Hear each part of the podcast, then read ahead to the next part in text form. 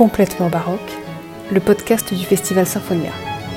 Je m'appelle Clémence Héroux et pour cette première saison de Complètement baroque, je vous propose d'explorer les instruments de l'orchestre. Aujourd'hui, le clavecin. Nous retrouvons Jean Rondeau, claveciniste, et Philippe Humeau, facteur de clavecin.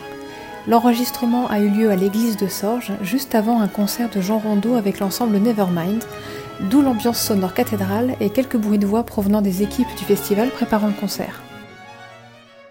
Le clavecin, euh, on peut imaginer que c'est une harpe mécanisée. Philippe Humeau, facteur de clavecin. Là, il est allongé, mais la harpe, on la joue verticalement, elle est actionnée par des doigts. Bien, le clavecin, c'est la même chose, sauf qu'il est allongé, il est à l'horizontale, et que les doigts sont euh, faits par une mécanique qui va soulever les cordes au même titre que la harpe ou la guitare, et voilà. Sauf que les cordes sont en métal, en fer, en laiton et en cuivre, et euh, ça donne un son bien particulier. Le clavecin, on a les premiers, les premiers signes de l'invention du clavecin de l'existence du clavecin à la fin du XIVe siècle. Et puis au XVe siècle, on a déjà des documents euh, qui attestent de, sa construction euh, relativement courante.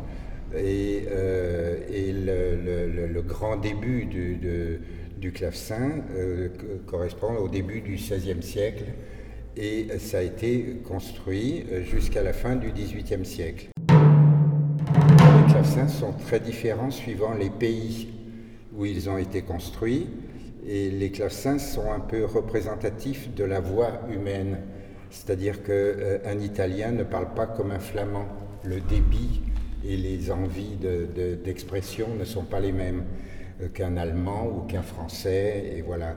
Donc euh, les clavecins italiens sont des instruments très volubiles, très brillants, qui en jettent beaucoup et qui sont très séduisants. les clavecins allemands sont des, des clavecins qui sont plus posés, mais qui ont besoin de clarté parce que la musique a besoin de clarté, parce qu'on dit beaucoup de choses dans un tout petit espace et donc chaque petite chose doit, être perçues euh, également. Toutes ces petites choses doivent être perçues également pour comprendre la musique allemande, la musique polyphonique.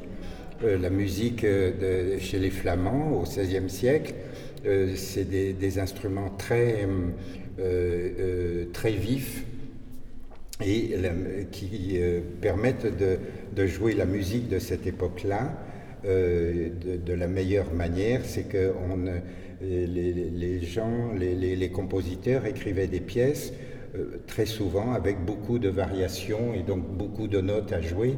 Il faut entendre très bien chacune des, notes. Et c'est pour ça que la construction de, ces clavecins permet d'avoir une clarté aussi, une clarté euh, générale. Euh, les clavecins français ben, correspondent à la voix des, Français, c'est-à-dire une voix plus calme, plus tranquille, plus, euh, euh, plus nuancée peut-être. Et donc, c'est des instruments comme celui qui va être joué ce soir, qui permettent de, pouvoir donner un chant très agréable avec un accompagnement relativement simple de, de, la main gauche, de, la basse, et qui ne nécessite pas d'avoir une clarté sur toute l'étendue du, clavecin, mais d'avoir une beauté, une beauté de son euh, qui mette bien en évidence le, caractère de la musique française, qui est plus une musique mélodique que polyphonique. Euh, les instruments euh, qui sont faits en Angleterre sont plus, si vous voulez, ressemblent plus, ça dépend des époques où il a été construit, mais c'est des instruments qui sont très clairs aussi, parce que l'influence allemande a été grande au XVIIIe siècle, moins au XVIIe siècle, parce que l'influence italienne était très grande. L'influence italienne n'a pas été grande en France, par exemple. Et c'est toujours ce problème de voix et de, euh, de, de, timbre et de volubilité ou de, diction de, la, de, la langue. Jean va jouer euh, ce soir des pièces de, musique française qui vont bien avec cet instrument-là. Mais cet instrument-là ne peut pas aller bien pour jouer la musique de Jean-Sébastien Bach, par exemple, parce qu'il n'y a pas assez de clarté entre les différents registres du, euh, du clavecin. Donc le, le, clavecin, c'est un instrument euh, très varié et euh, génial pour ça, et qui pose beaucoup de questions et qui permet aussi de, de, coller exactement à la musique qui est jouée. Là, pour Elisabeth Jacquet de la Guerre, je pense que c'est l'instrument relativement idéal pour cette musique-là. Et puis pour rebondir aussi, il y a... Jean Rondeau, claveciniste.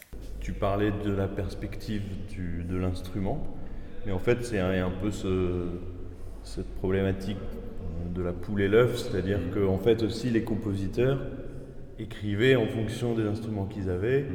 et il y avait tout un tas de, de, de rapports expressifs qui intervenaient, notamment aussi la question des tempéraments, c'est-à-dire que aujourd'hui on a l'habitude d'un tempérament dit égal. La manière d'accorder. Voilà, la manière d'accorder, pardon. Oui, le tempérament, c'est une manière d'accorder, c'est-à-dire de choisir la hauteur de chaque note. Et pour cela, il y a une infinité de combinaisons. Mais le tempérament dit égal répartit les distances entre chaque note de manière égale, ce qui, permet, euh, ce qui a permis de, bien plus transposer euh, et de moduler davantage au 19e, au 20e siècle. Et c'est un tempérament qui a assis un peu sa prédominance.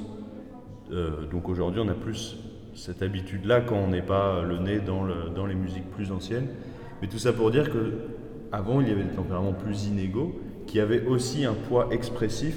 Et parfois, on se demande si le compositeur a écrit telle ou telle note, tel agencement de notes, telle expressivité euh, grâce au tempérament, ou c'est parce qu'il y a le tempérament euh, que voilà. Donc en fait, tout, tout se s'imbrique et peut-être euh, l'histoire de chaque instrument et de l'histoire des instruments, des clavecins en fonction des époques et des pays.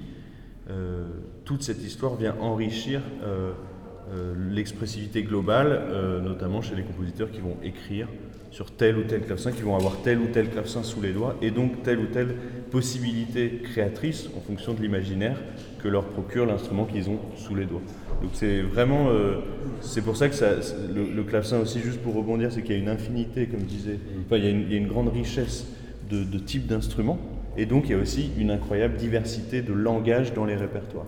Et donc en fait, on a de la chance en tant que claveciniste d'être confronté à une histoire de l'instrument qui est très riche et un répertoire qui, de fait, est aussi très riche, très large et qui va toucher à plein de langages différents et plein de manières d'exprimer ces musiques pour clavier, qui reste voilà, une, écriture pour le clavier, mais qui, qui vont avoir plein de, de styles, de langages, de manières de, de créer de l'expression qui vont être très différentes.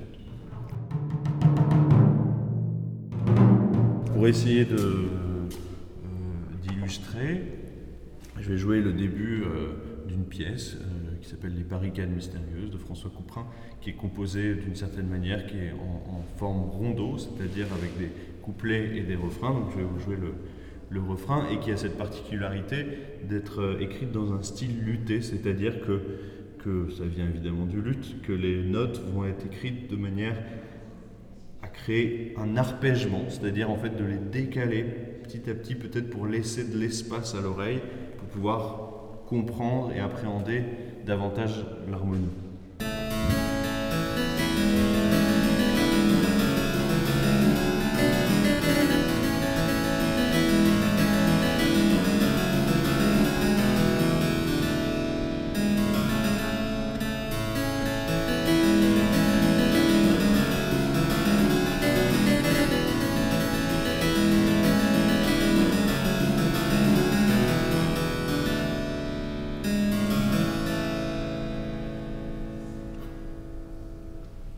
Je vous donne rendez-vous pour le prochain épisode de Complètement baroque où Ulrich Gaston Larsen nous parlera du théorbe. Complètement baroque, un podcast du festival Symphonia en Périgord. À bientôt!